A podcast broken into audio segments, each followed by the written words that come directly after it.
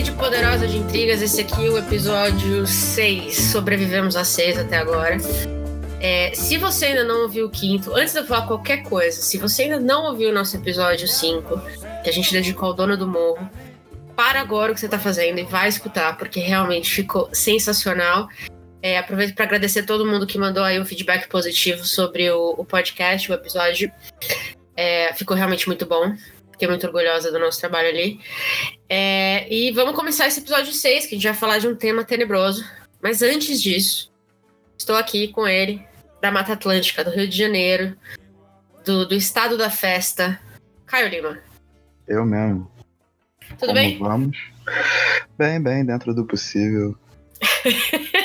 o tema hoje não é muito agradável, né? É. Assim, é. Caio Lima e eu, Patrícia Quartarolo do Poderoso Exumão, estamos aqui hoje para falar de um assunto que eu e ele já discutimos muito, porque a gente tem um sentimento de ódio, eu diria, similar, né? Quando a gente fala desse assunto. A gente normalmente tá lá no WhatsApp enlouquecidamente metendo pau. Acho que eu posso dizer isso, né, Caio? A gente tem, tem, tende a odiar no mesmo nível, eu diria. Talvez você mais do que eu, eu diria. Não sei, cara. Eu acho que são ódios muito relativos. Mas o, hoje, o assunto hoje é 100% ficção, mas na verdade a gente vai além. A gente vai falar de autoficção. É esse monstrinho, né? Esse pequeno monstrinho que o termo o termo foi cunhado em 77 por um autor francês chamado Dubrovsky e ele estava comentando que o, ele estava tentando definir o romance dele chamado Fios e aí ele falou assim, bom, é uma autoficção que é uma ideia de mesclar a realidade com ficção com aquele tom um pouquinho mais confessional, né? É, a discussão, basicamente, que tem se dado é a diferença entre autoficção, romance autobiográfico e, óbvio, ficção. Pessoalmente, se eu já posso jogar aqui pra gente discutir, é divergir da realidade é ficção. Se não é verdade, é mentira. Óbvio que a literatura não é preto no branco dessa maneira, então a gente tem várias áreas cinzas aí que a gente quer discutir aqui com vocês hoje. É, e aí veio esse termo autoficção, e é por isso que a gente trouxe isso para discussão. A gente está falando da década de, final da década de 70, quando esse termo foi cunhado.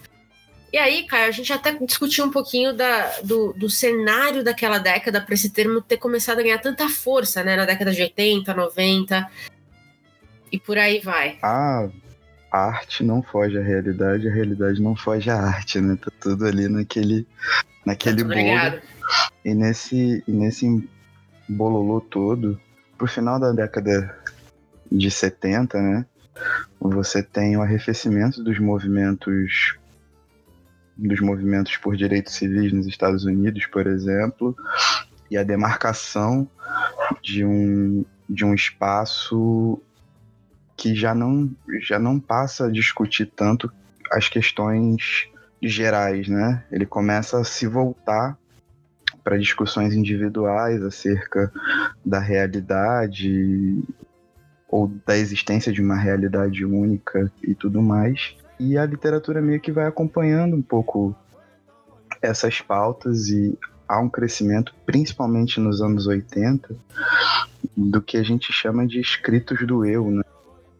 Porque a gente chama não, eu li isso e tô falando aqui, tá ligado? Me chamaram. Eu, eu acho bonito escritos do eu, assim, tipo, imagina você lançar um, um diário, a chique. você, você lançar um diário, aí tá lá, escritos do eu, ia ficar né? Mas enfim, Mara, soa lindo, uma- um belo título para biografia. é, sua vida só não pode ser uma bosta, né?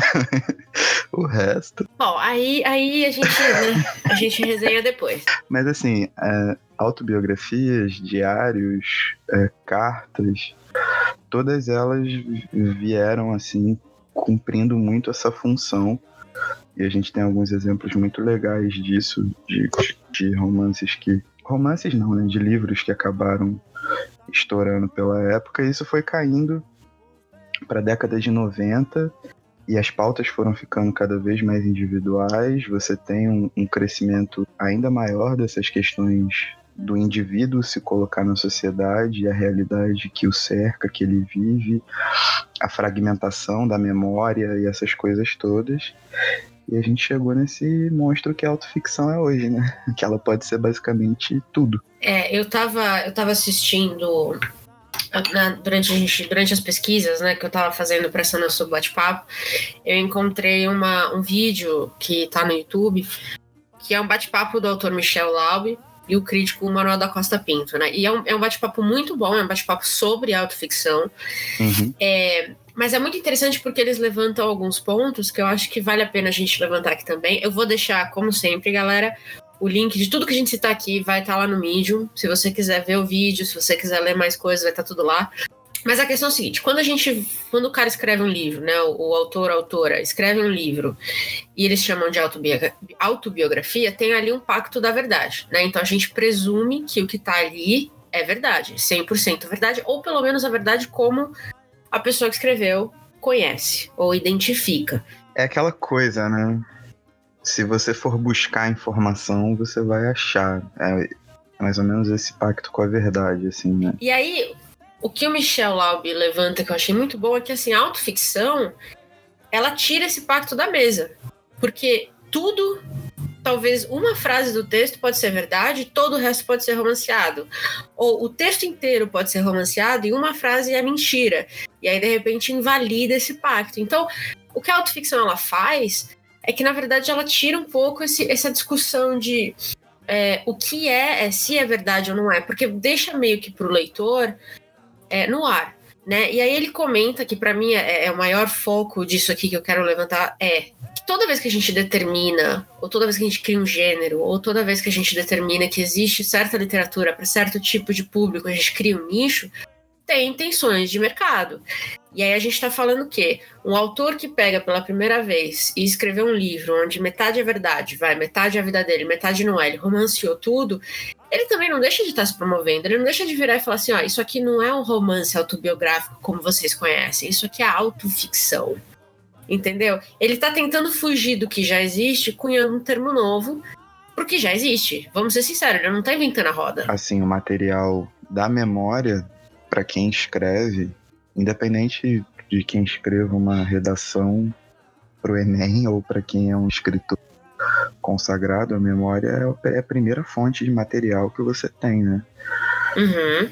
Então, se você voltar no passado, que era uma coisa que a gente está até no meio das nossas discussões de pauta, é, se você for pegar, por exemplo, o Dostoiévski, ele talvez seja o maior autoficcionista da história da literatura, então, porque os grandes livros dele todos têm uma certa ligação com a história dele próprio, né? É, o, o Hemingway também.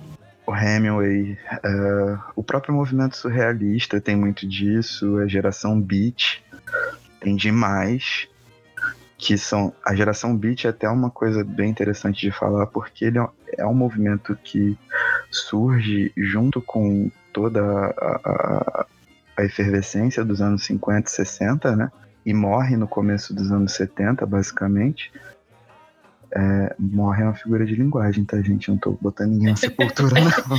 pode ler, pode ler, gente, pode ler. Eles já faziam muito disso, né? On the Road é um clássico que se você for tomar, tipo, pela régua de hoje de autoficção. A, a, forma como é feito, tipo, isso é alguma coisa que acontece, sei lá, desde que a gente se entende por literatura, talvez. Se demora até os escritos sagrados são uma coisa de autoficção. A gente fala todo episódio que a gente vai angariar hater.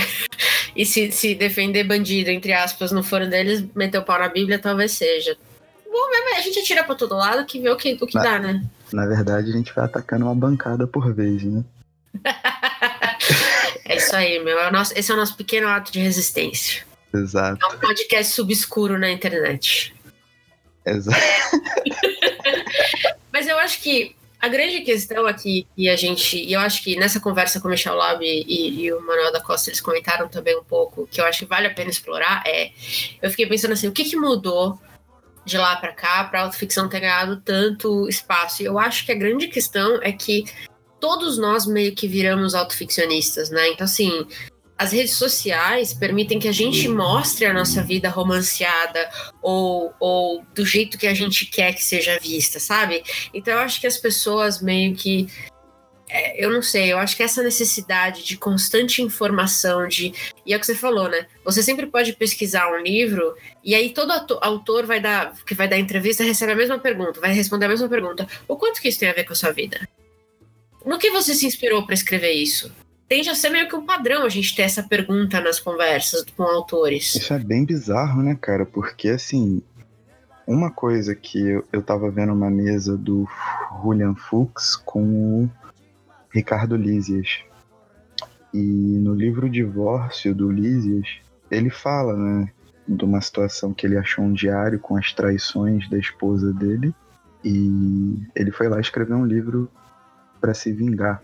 E ele começa. E no livro tem coisas da infância dele e tal, que ele é um enxadrista, que ele é um monte de coisa. Que é verdade, mas não como tá no livro, sacou? Então, tipo, a pessoa vai chegar, vai pesquisar, vai ver assim, pô, Ricardo Lizes, quando, sei lá, acho que era quando ele tinha 12 anos, foi campeão paulista de xadrez. Só que no livro ele é um grande enxadrista, assim, então, tipo. Ele romanceou. Sabe, é, esses limites. Aí ele tava. E ele ficou falando, tipo, cara, o cara vai lá, vai procurar, vai ver que tem informação, que isso é verdade. Mas e daí?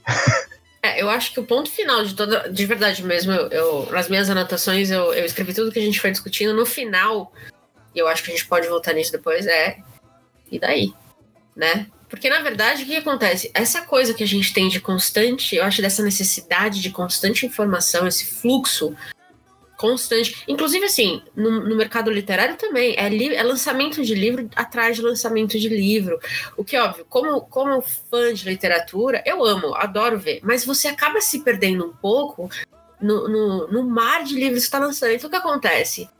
A sensação que eu tenho é que a autoficção virou assim um diferencial para você ter a literatura como experiência. Você meio que experimenta a vida do autor ali um pouquinho, ou o cara sai logo, o primeiro livro do cara já sai como aqui vai uma autoficção. E eu não sei, a sensação que eu tenho é que virou meio que um gênero que as pessoas estão usando porque elas querem falar da própria vida, mas elas não querem fazer textão no Facebook, então elas publicam um livro e chamam de autoficção, porque é mais chique do que chamar de biografia, ou tá mais in do que. Entendeu? Do que ser uma ficção pura e aí não vai ser tão levado a sério. Eu não, eu não sei.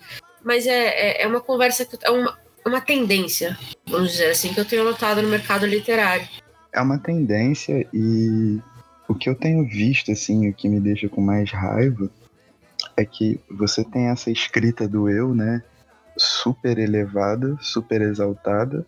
Quando a gente fala da fragmentação da memória, da questão do indivíduo se colocar em frente a uma sociedade e não a sociedade se colocar na frente do indivíduo, né, que é basicamente nosso mundo pós-moderno, e você tem essas rupturas de visão de mundo, é, esse eu, ele é um deus, sacou? Tipo, você não pode contestar esse eu, assim, você não tem como criticá-lo, porque... Você não vai criticar a vida da pessoa. Exato.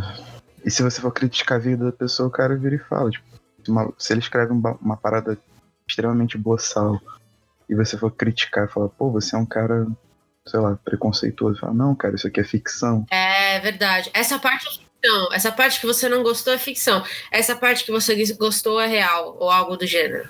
É, e você tem que fazer um pacto, sabe qual é? Tipo, um pacto em que você não tem garantia nenhuma não do que se você tá lendo a realidade ou se é ficção, mas como eu falo, você não tem garantia nenhuma de nada, você tá num limbo, sacou? É uma parada, sei lá, que eu acho muito esquisita quando é usada dessa forma, como um exercício de, de ego em sua plenitude e, e não como uma maneira de propor um jogo, uma busca ou uma coisa do tipo. É, eu, eu fico pensando, no, eu fiz há um, há um, tempo atrás, eu li A Redoma de Vidro, né, da Sylvia Plath, e aí eu, eu, eu escrevi um texto e eu vou, deve já, quando sair esse podcast ao ar, o texto já deve estar pronto no, no, no Poderoso, a gente vai linkar no mídia também, mas o, o, A Redoma de Vidro é uma autoficção, né, então assim, a, a, a personagem principal só não tem o nome de Silvia, mas enfim. É, e na verdade a sensação que eu tenho, quando eu tava pesquisando sobre o livro, parece que ele ganhou muito mais força quando ela morreu, do jeito que ela morreu, e a gente foi descobrindo, e as pessoas, né? A gente não, porque eu não era vivo, eu sou velha, mas nem tanto. É, as pessoas foram descobrindo os paralelos entre o que ela escreveu e o que ela sentia, né? Que era basicamente a vida dela. E aí o livro foi ganhando muito mais força porque ele foi começando a ser visto como uma, uma biografia, uma autobiografia ali, muito mais do que uma autoficção, porque tem muito dela ali presume-se. É, e aí você lê o livro e eu tinha, eu comentei que talvez se ele não fosse, não fosse esse viés, é, ele não seria um livro tão bem recebido quanto foi. Até porque no primeiro lançamento dele, ela nem assinava como Sylvia Plath ainda.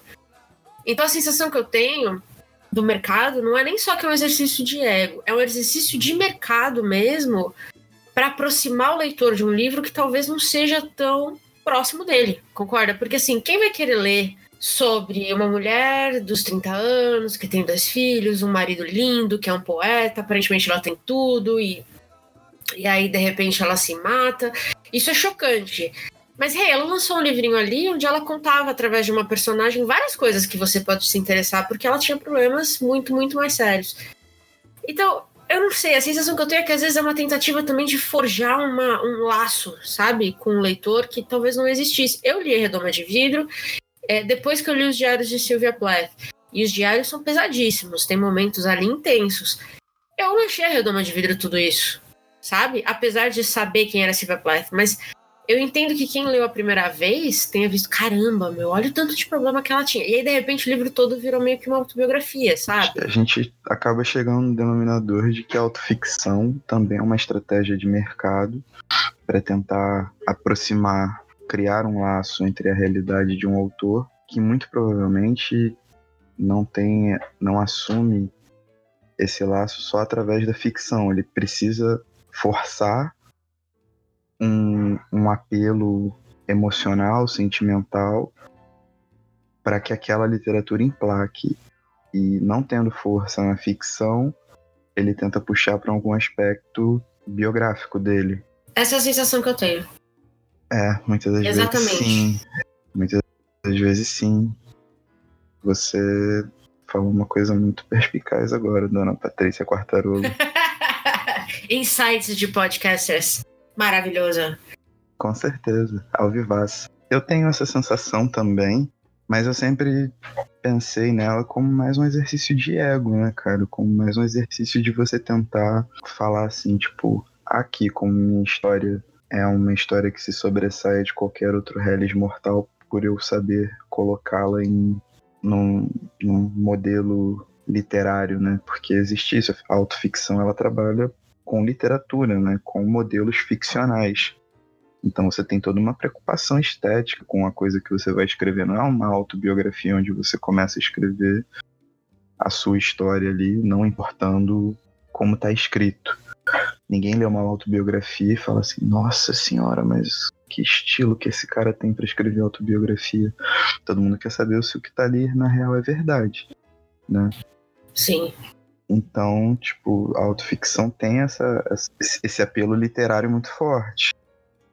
Na minha cabeça sempre ficou muito isso, tipo, que é o cara colocar a história dele, ou parte da história, fragmentos, ou até uma frase só, que, que seja parte da biografia dele. Exatamente. E que puxe todo um enredo. E a partir daquilo ali se fazia um, uma obra de em questões técnicas, estilísticas e etc. no limiar da perfeição, assim. Esse tipo de exercício de ego me incomoda muito, mas essa, essa coisa que você levantou do apelo emocional, ela é real também muito real. É, eu acho que essa história que você falou do ego pode ser também. É, não sei se ego é bem a palavra que eu colocaria, mas eu entendo o que você quer dizer. Eu vi. É, há um tempinho eu tava assistindo uma booktuber canadense e ela tava falando sobre uma biografia, não era uma autoficção, era uma biografia, mas ela falou que ela não tem o costume de dar é, de, de dar nota ou, né, tipo estrelas ou sei lá, quanto ela é, enfim, não sei como a gente pode chamar um rating assim pro livro, porque ela não quer dar uma nota para a vida de uma pessoa. Então, eu acho que cai muito nisso que você falou também, dessa sensação que o leitor tem de quando ele tá lendo algo que pode ser real, que não, é, não cabe a ele, talvez, Julgar. julgar. Exatamente. E aí você força o leitor a aceitar o que tá ali de qualquer maneira. Você força o pacto e você impede a crítica, né?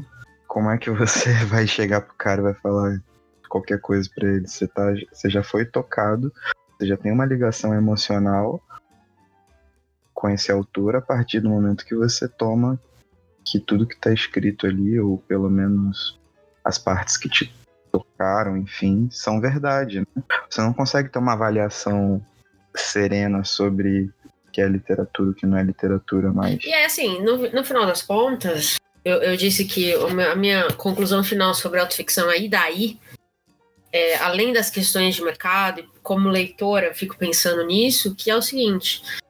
É, se você for pensar mesmo, a gente citou aqui o Dostoiévski, a gente citou o Hemingway, mas grande parte do que os autores escrevem, a inspiração vem da vida real. Então, assim, a gente também, mas também a gente não pode chamar tudo de autoficção, mas não pode ser também só ficção porque ele mudou o nome do, do amigo dele de infância que ele tá usando como base. A Helena Ferrante fez isso na trilogia, na quad, quad, Tetralogia. enfim, isso, obrigada. Entendeu? Assim, só porque ela mudou o nome, então é ficção, apesar de todo o resto ser baseado na. Entende? Assim, é uma, é uma linha tênue, mu- muito estranha. Aqui, aqui é usada a autoficção, para que serve a autoficção ou não. Não é porque eu, eu crio um, um livro, põe um personagem chamado Patrícia e falo assim: ah, tem um tomzinho de verdade. E aí a única verdade é que a personagem tem meu nome. Sabe? É, eu não sei, a sensação que eu tenho é que de verdade mesmo, a autoficção não existe porque ela sempre existiu, sabe? Ela, esse- do jeito que a gente vê hoje,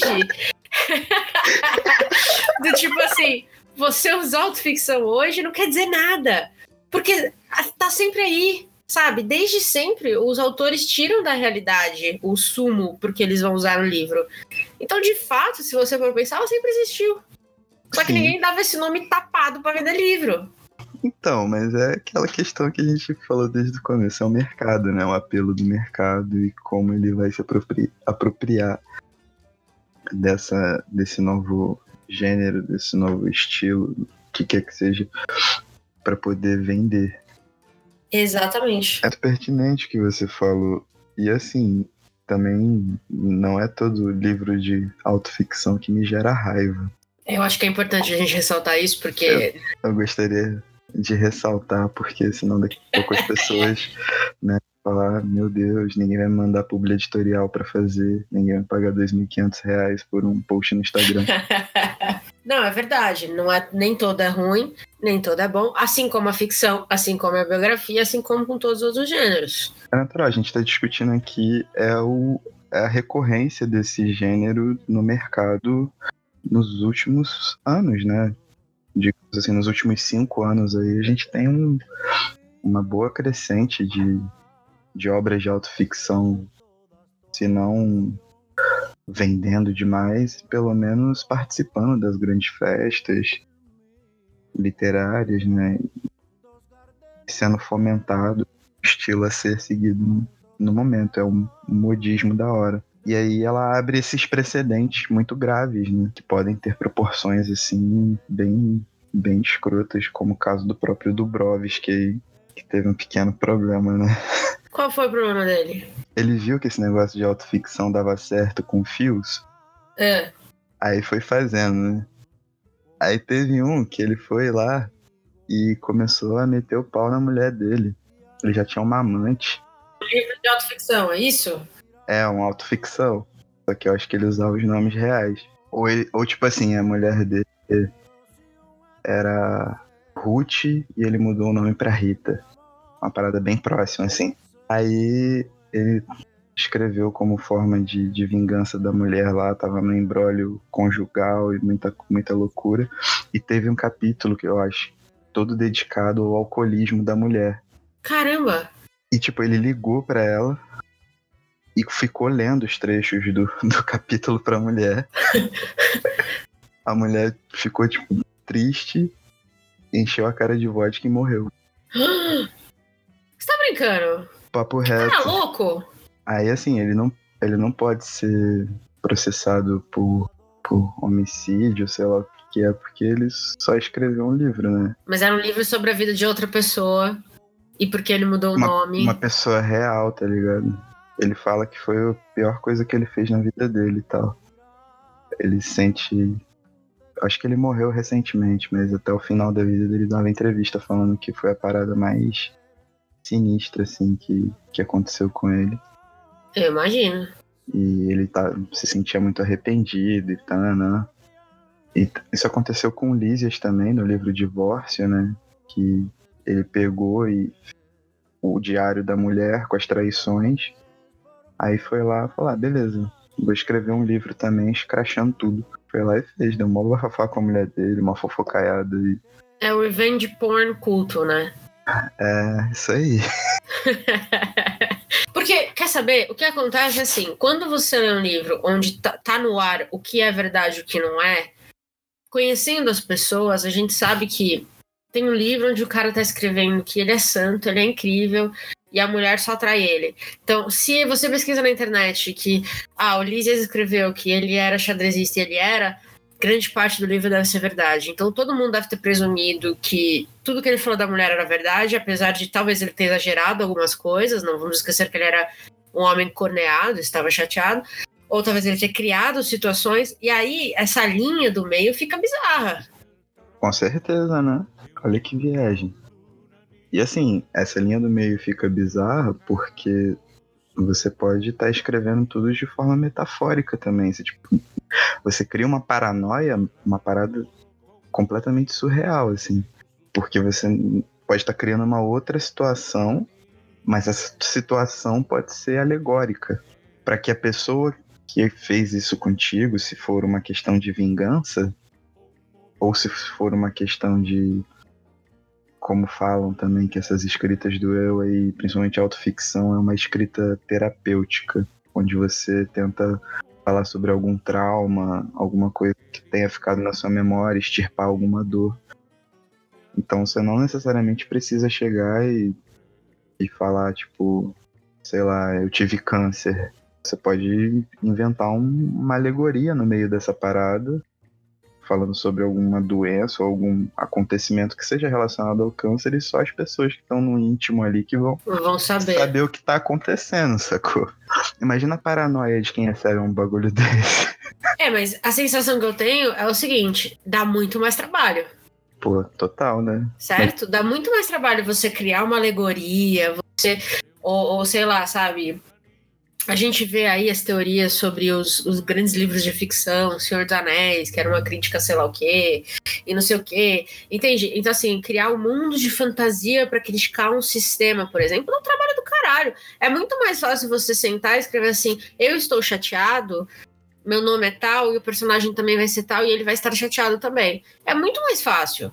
Desculpa aos autores, mas assim, a sensação que eu tenho é que é muito mais. É mais fácil no sentido de você não ter construído o mundo. Pode ser muito mais difícil do ponto de vista de escancarar ali uma parte sua. Né? Aí é uma questão psicológica de cada um. Mas a questão de, de construção de mundo. É. Tem três fatores, né? Primeiro, que você é humano. Segundo, que você é escritor. E terceiro, que você é brasileiro. Né? O que, que você puder complicar as coisas, vai complicar, sabe? Mas não tem só, mas não tem só brasileiro, peraí. Mas não tem só brasileiro fazendo autoficção, vai? É um não, termo aí, meio geral. Aí, não, mas aí eu tô falando daqui mesmo, no caso do, do mercado local, por aqui que eu me, que eu me atenho. Mas lá fora, lá fora essas paradas já deram outros caos. O Caouve, né, com aquela série Minha Luta também teve um problema com a família aí. É. Então o bagulho fica, fica meio estreito. Mas eu não sei se ele, ele chamou a obra dele de autoficção, foi? Pô, não sei se ele coloca a obra dele assim, mas boa parte da crítica colocou, cara. Hum, ok. E realmente tem algumas passagens biográficas. Eu ainda não li isso, mas eu, eu dei uma pesquisada, aquela pesquisada de causa, até porque eu queria ler. Ele veio pra Flip e tal. Foi um hype danado. É, eu lembro, quando saiu, né? Foi um hype acho, no mundo todo. Sim, aí. Pô, ele teve várias tretas, assim. Também teve várias tretas em questão de sexismo, enfim. Tinha, tinha algumas paradas bem, bem cabreiras, mas a que mais pegava era essa parte da família e pessoas próximas. Que havia esse registro nos livros e todo mundo ficou meio, meio magoado, mas como é que você vai processar um cara por uma coisa que ele escreveu que é ficção? É. Ou como você vai pode processar uma pessoa por ela estar tá compartilhando o que ela viveu? Exatamente. Como é que fica a questão jurídica? A gente tinha que ter chamado um advogado pra cá. Eu lembro que em 2001, alguma coisa assim, teve um, um James Fry. Autor, a Oprah, não sei se você sabe, a Oprah tem o um clube de livros da Oprah nos Estados Unidos que vende livro a água, assim. Se ela indica um livro, vai vender que nem, que nem água. E aí ela indicou um autor, acho que era um dos primeiros livros que ele estava publicando, chamado James Fry, com um milhão de pequenas partes. Se eu não me engano, o título do livro era esse. Eu vou pesquisar direitinho. E ele vendeu esse livro como biografia, tá? E aí tinha um monte de coisa. Quando as pessoas começaram né, a investigar, os jornalistas, ele foi na Oprah, ele já está exposto. Então, o pessoal começou a ter interesse pelo livro, porque a Oprah falou super, super bem e tudo mais. E, e, aí, quando começaram a investigar um pouco da vida do cara, porque, de novo, vale reforçar, tá tudo aí hoje, né? Você pode encontrar, descobrindo que metade das coisas, ou mais da metade, era falso. Eita, nós. Então, era um livro de autoficção que ele estava vendendo como biografia. Aí é outro problema, é pura, pura mentira nesse caso. É, e, meus, deu, deu um migué geral, assim, ele teve que se explicar em público, a Oprah teve que pedir desculpa. Imagina você fazer a Oprah pedir desculpa, você tá morto acabou sua carreira, né? Então, é, esse caso me vem muito à mente, porque eu lembro dela ter falado assim: você não pode, ou alguma coisa do gênero, você não pode fazer a gente acreditar numa coisa que não é verdade. É. Cara, é uma situação muito complicada esse limiar entre o real e o que é ficção, né?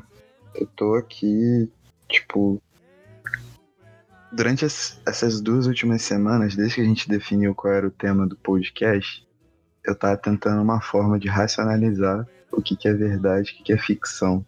Mas não tem como, velho, porque, tipo, até a memória da gente trai a gente, tá ligado? Exatamente. Cada um experimenta também a verdade de um jeito, certo? Exato. E assim, quando eu pego uma autoficção que eu não gosto, ou quando eu já, tipo assim, eu ouço o autor falando sobre a obra e já meio que me soa esquisito, eu já nem pego para ler. E as, e as que eu gosto, assim, elas têm um, um sentido muito legal de, de, de busca, de, de, de, autocrítica também, que eu acho que é uma parada muito válida, que vem principalmente na, na relação, assim, com o Vila Matas, que é um cara que eu gosto muito de ler. Eu tava até comentando contigo mais cedo novo dele tá maneiro, sim, eu li algumas páginas. E ele faz muito esse trabalho, tipo, ele, ele cria um personagem que tem muita relação com a, a, cadeira, a carreira de escritor dele, a iniciação dele como leitor e etc. Para ele e esse personagem tá sempre buscando o sentido para as coisas na literatura, sabe é? Então isso, é, isso é uma parada maneira é bem humorado, várias referências, várias viagens filosóficas, assim, então isso eu acho muito maneiro. Mas é aquela coisa, né? Tipo, ele te cativa não é pela história dele, é pela situação que ele promove dentro do livro. O que acaba caindo mais pelo motivo que eu leio ficção. O que é autobiográfico ali, o que é a vida dele, o que não é, se ele é um professor, se ele é um escritor, tô cagando para isso. A busca dele é o que me interessa e, e, e, a habilidade narrativa dele é indiscutível, né? Tanto que ele é considerado um autor para escritores, né? De tipo, ele é um cara que dá aulas e aulas e aulas, assim, um maluco muito sinistro.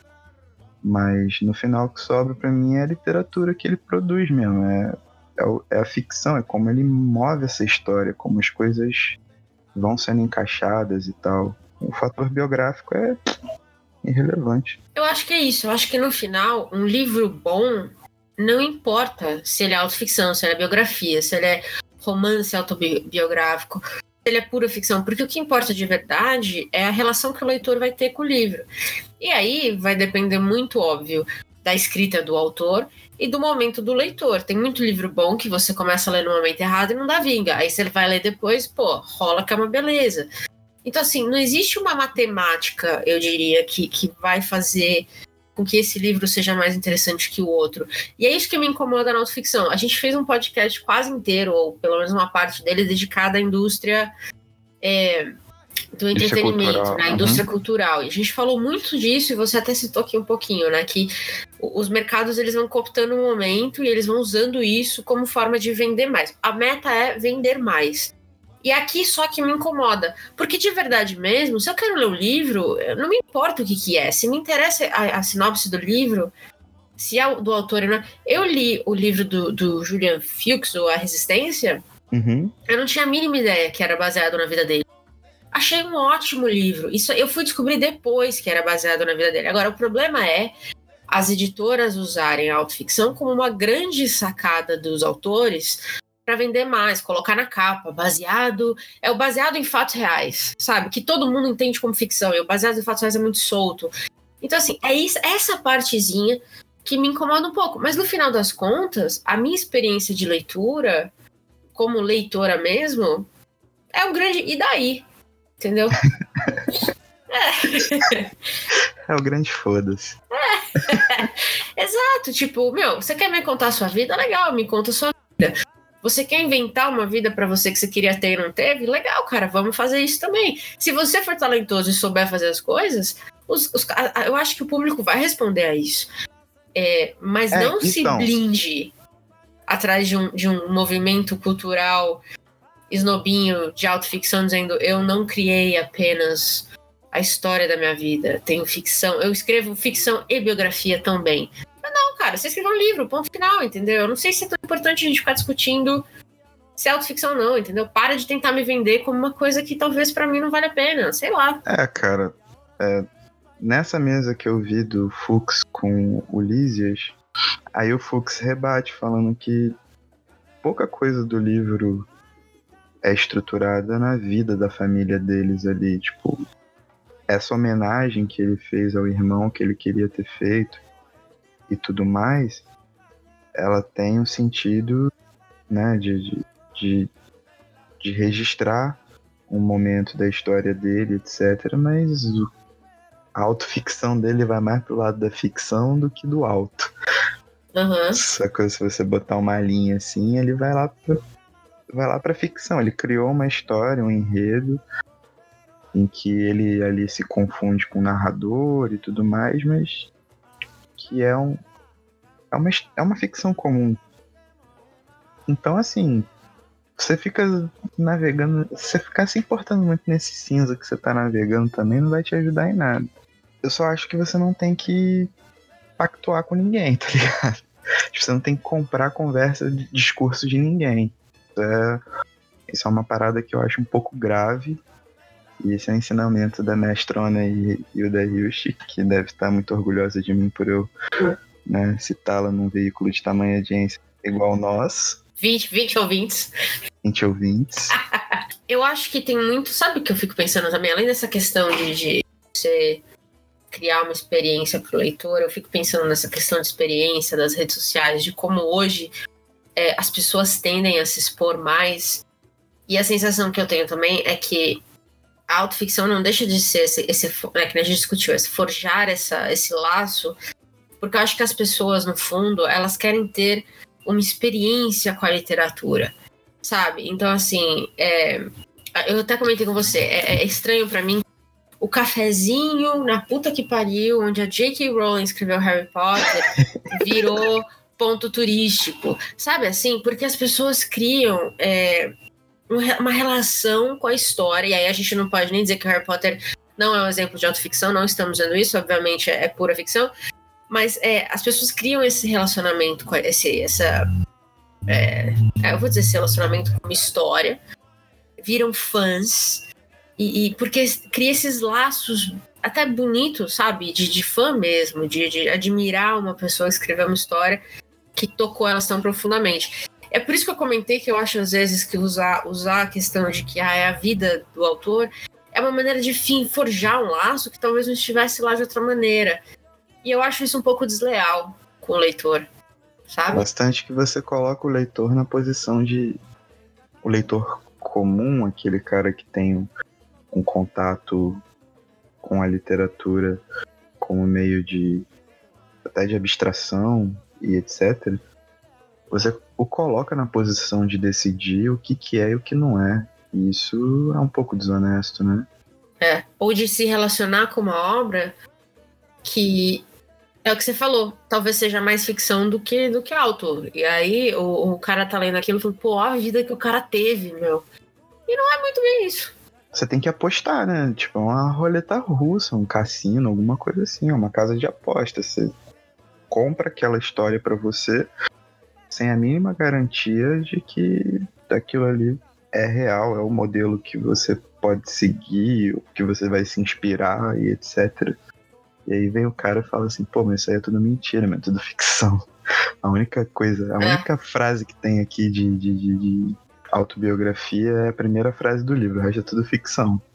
Aí você meio que fica com cara de, de tacho.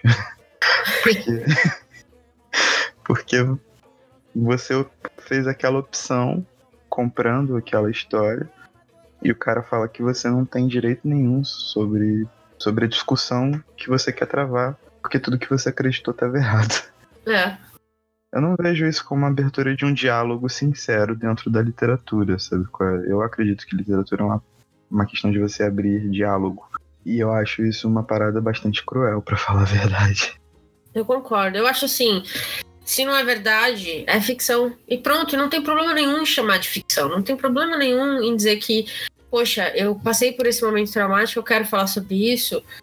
E eu não consegui pensar no nome melhor pro, pro cara, pro, pro personagem principal do que o meu. Mas eu criei várias coisas, várias situações ali que eu te, era eu tentando exorcizar, exorcizar o trauma. E, e, aí a ficção, não tem problema nenhum, eu não, eu não, vejo qual é o problema da gente fazer isso, sabe? De chamar de ficção. É, eu, Autoficção, eu vou te dizer uma coisa. Hoje, para mim, eu vejo que autoficção, eu já tenho um pezinho atrás, eu já não quero ler. Eu, tenho, eu tô começando a ter um pouco de. Uh, o contrário, sabe? Já, ai meu Deus, lá vem mais um. Mas essa era a minha. eu ia te perguntar isso, na verdade. Você sente que tá.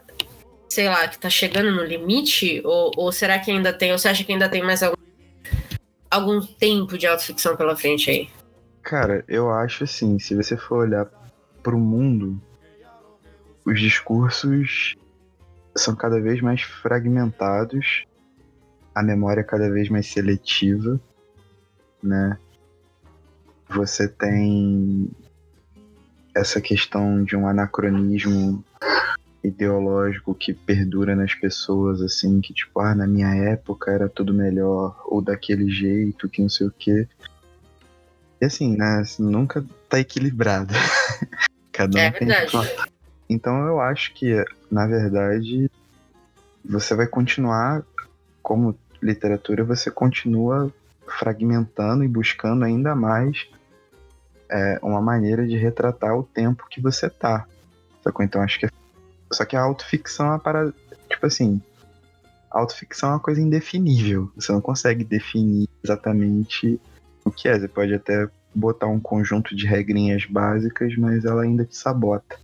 Eu acho que esses discursos, assim, eles tendem a, a aprofundar ainda mais, saca? E talvez por isso a gente comece a ficar mais cansado ainda deles e com mais raiva. É, porque estão inundando o mercado e acaba virando algo cansativo mesmo, assim, ah, todo autor de primeira viagem, ou assim, o cara tá lançando o primeiro livro como autoficção, e a sensação que eu tenho é essa, que é muito mais fácil você lançar uma, entre aspas, uma autoficção. Eu, de novo, é, eu não sou autor, eu não quero aqui diminuir o trabalho de ninguém, mas é muito mais fácil do que criar um mundo, é muito mais fácil do que criar um, ter um exercício de, de desenvolver uma narrativa.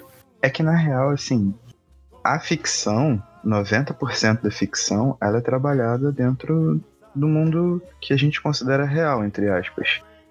Sacou? Do mundo comum, são histórias comuns de pessoas comuns que se cruzam todo dia na rua. Com a autoficção, você impõe a sua realidade. E aí, às vezes, você tem a apresentação de alguns problemas que, cara, nem são tão problemas assim. ou nem são tão verdade assim, aí você vai lá, aumenta e joga um apelo emocional por cima, joga que você é um cara super habilidoso com a caneta e tá lá, sabe qual é? Tipo, meninas super poderosas, assim. Açúcar, não sei o que, pureza e bufo. Sabe qual é? Acho que isso que me deixa assim, para morrer, de verdade. Sempre que eu vejo um livro assim, eu tenho vontade de ser um ditador dentro da literatura. não brinca, não brinca com essas coisas que é feio. Mas eu acho que a gente tem essa conclusão geral, depois dessa, dessa conversa, é o seguinte. É, o termo, de fato, ele é, para mim, ele é enganoso, mas ele não importa, assim, ele não importa a ponto de me fazer ler um livro porque é autoficção. O que está acontecendo comigo, pessoalmente, é uma experiência pessoal, é, é me fazer não querer ler um livro por ser autoficção. E, cara, eu conheço bastante gente que tá nesse, nesse pique, então assim, ou tá todo mundo errado, ou tá todo mundo certo.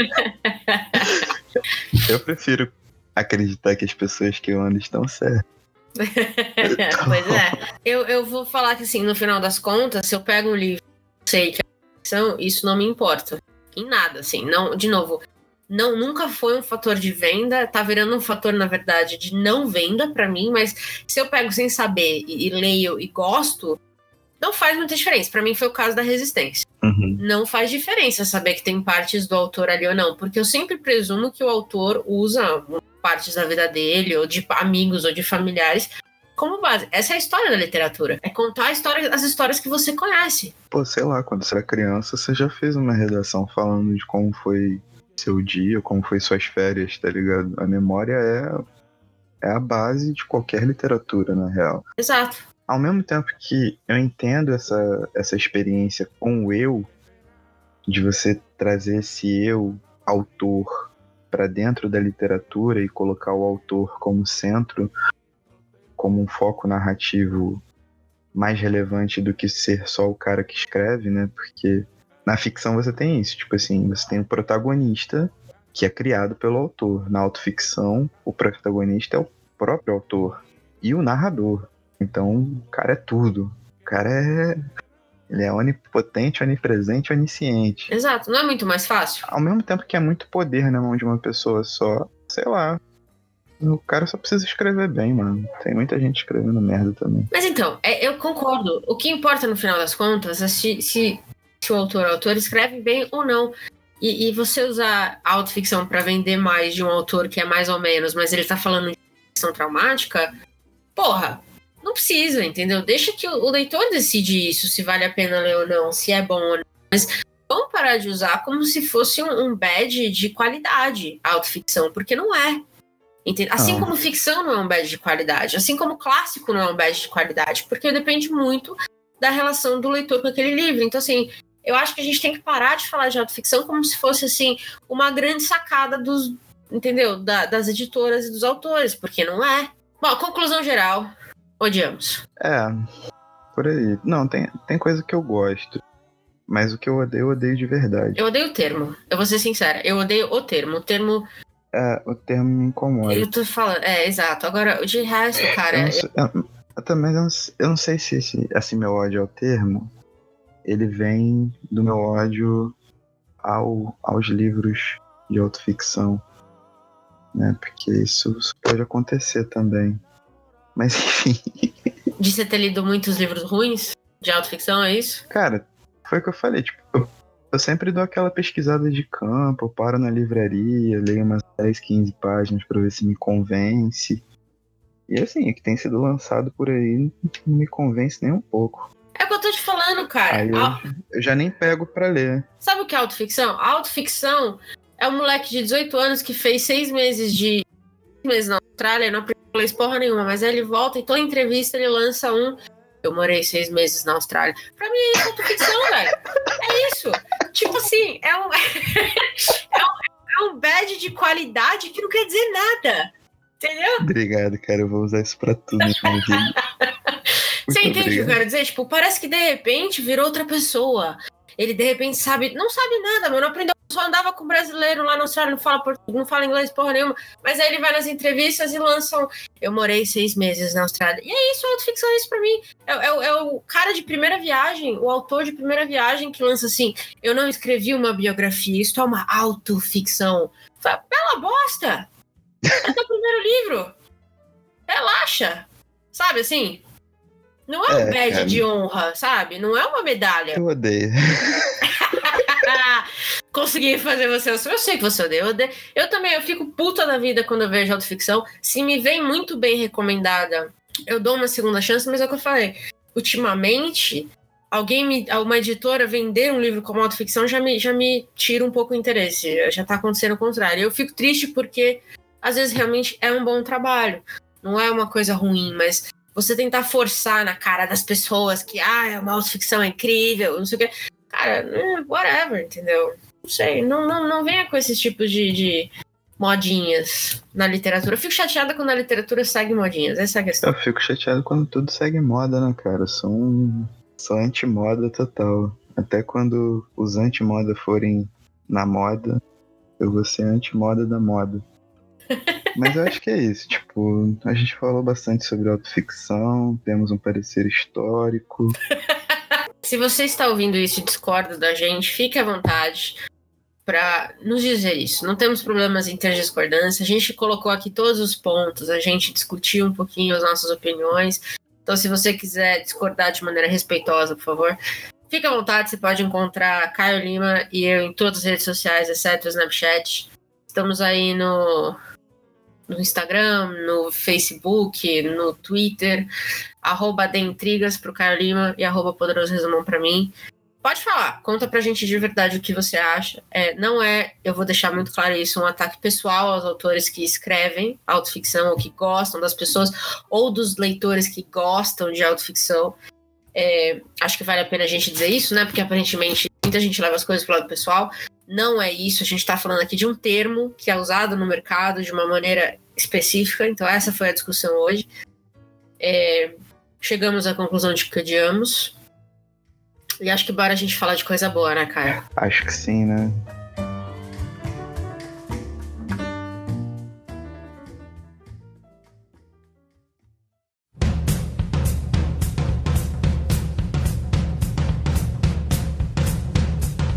me conte. O que, que você tá lendo de bom, assistindo, usando, comprando? Conta aí pra gente.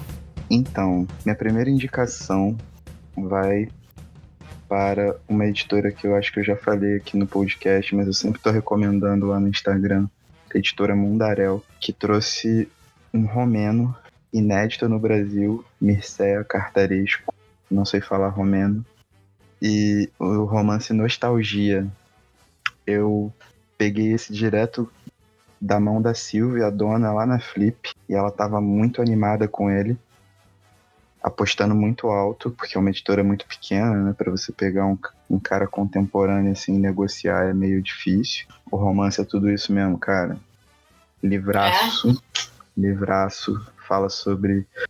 Basicamente assim, são cinco capítulos, cada capítulo tem um núcleo diferente mas todos eles puxam um lado da memória. E aí você vai formando o panorama do que é a Bucareste que esse autor viu crescer, né, desde a época soviética até os dias de hoje, por pequenos fios, assim, por pequenos passeios na rua, falando da parte rural da cidade, das construções, das memórias de criança, de como as coisas se desenvolviam na cidade dos próprios costumes do povo, assim, de acontecimentos políticos, etc. É incrível. Sabe, são aquelas pequenas coisinhas que vão se interligando e você fica tipo, caraca, mas ele tava falando dessa rua em outra década, numa outra parte do livro.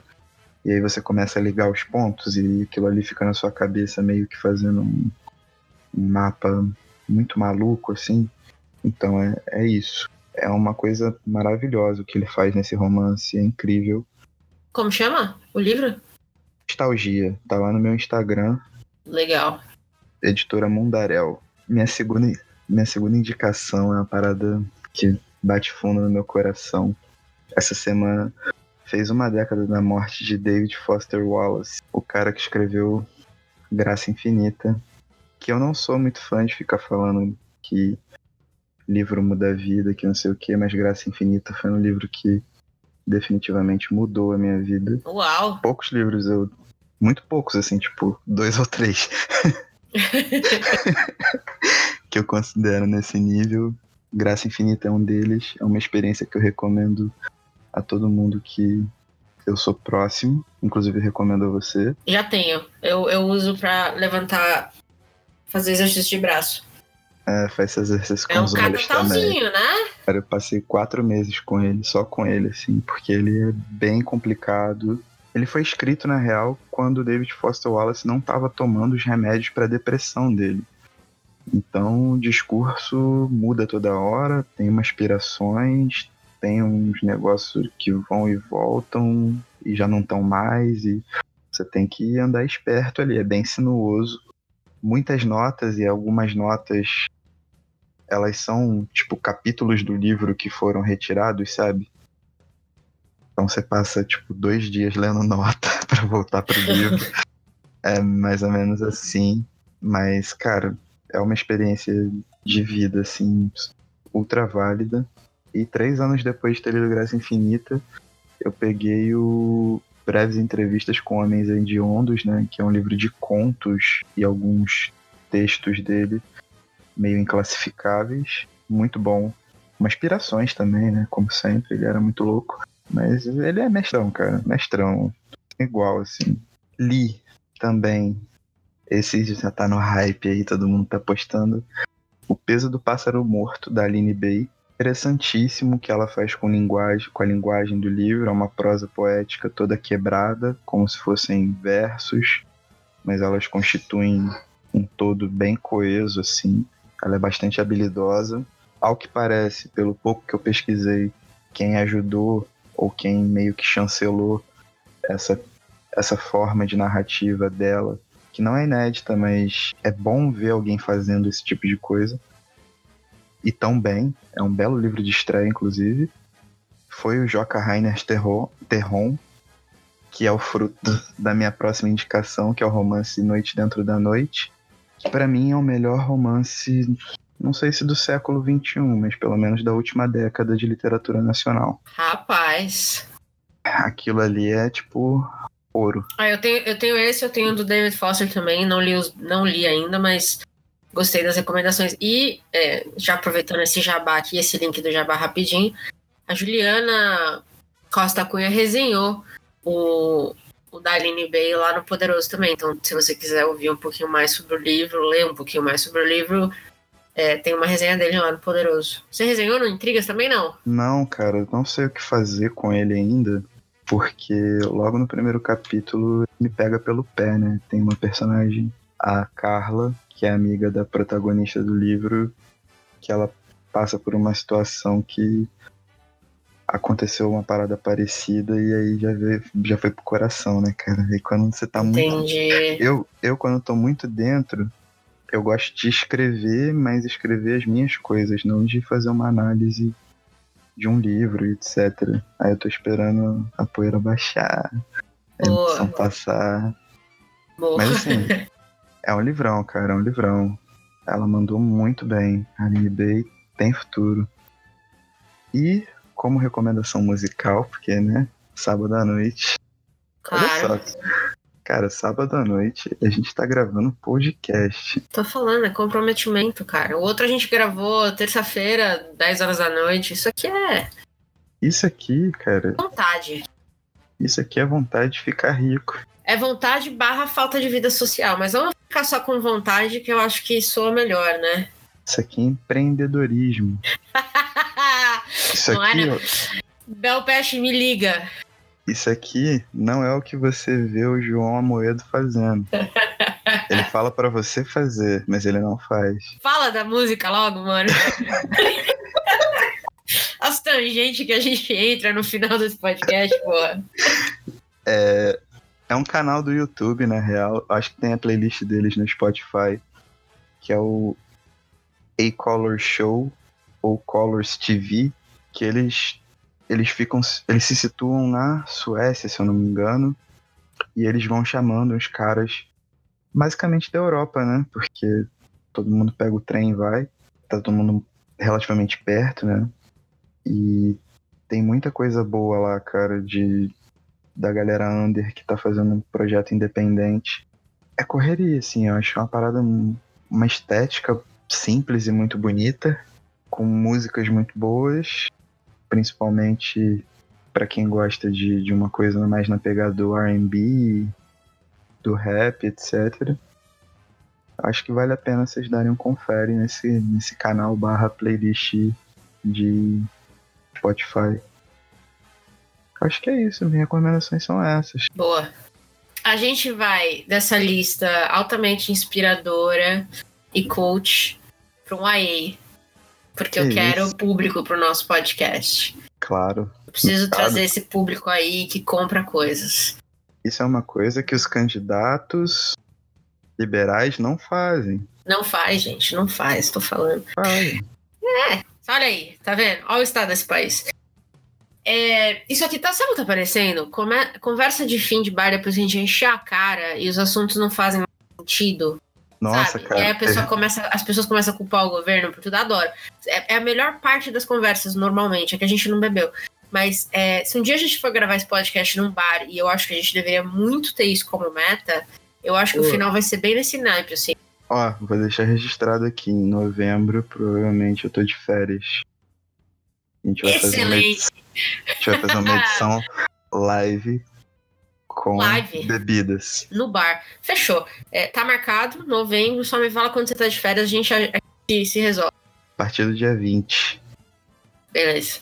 É, eu vou jogar um AE aqui porque eu acho que quando o AE acerta, uhum, é muito claro. bom. Eu li recentemente, eu tô lendo muito. Eu tô pra quem não, não acompanha no Instagram, eu mudei de emprego, então eu tô naquela fase de aprender as coisas e tal, uma correria muito louca, então eu tô lendo muito devagar, meu ritmo de leitura caiu muito. É, mas eu li recentemente O ódio que você semeia. Não sei se você já ouviu falar. Eu semeio bastante. Mas... Semeamos bastante, inclusive hoje. Mas o tema do livro é muito importante porque ele fala sobre é, brutalidade policial com, com jovens e com a comunidade negra nos Estados Unidos. É um assunto é, muito, muito importante, é um assunto muito atual. Isso não acontece, obviamente, só nos Estados Unidos. É, aqui a gente vê muito bem.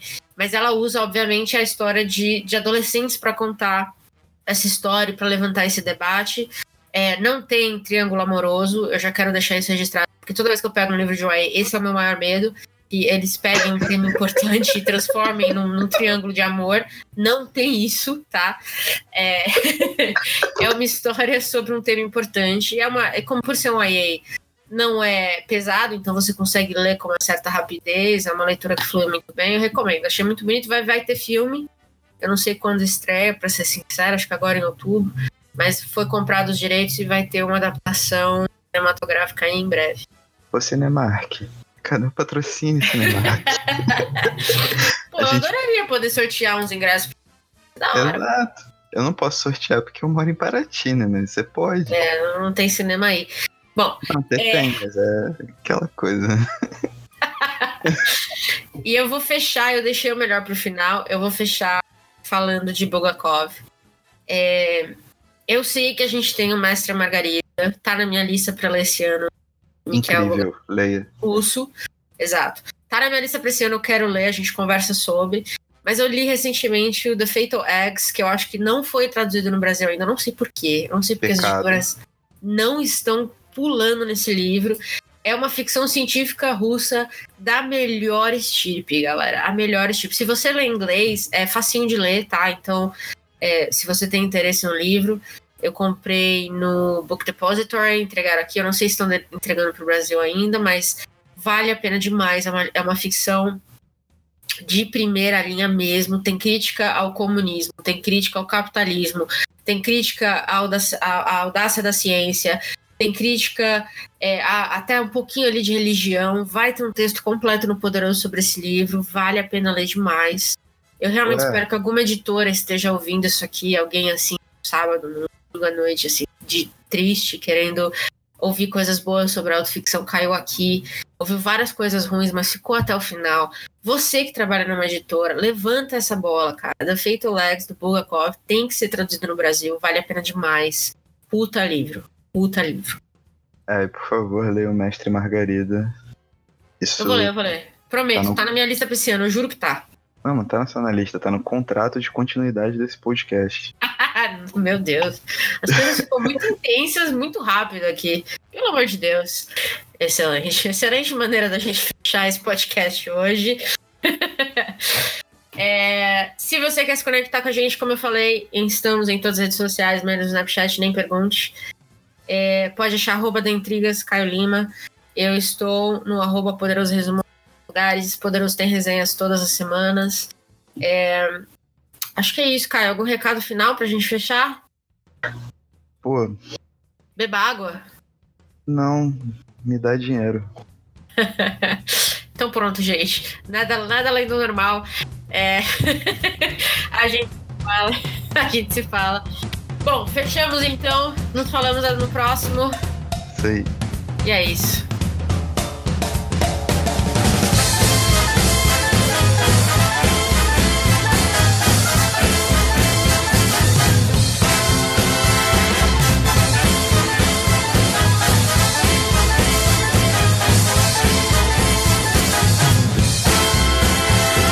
Este podcast foi editado por Gustavo Angeléia.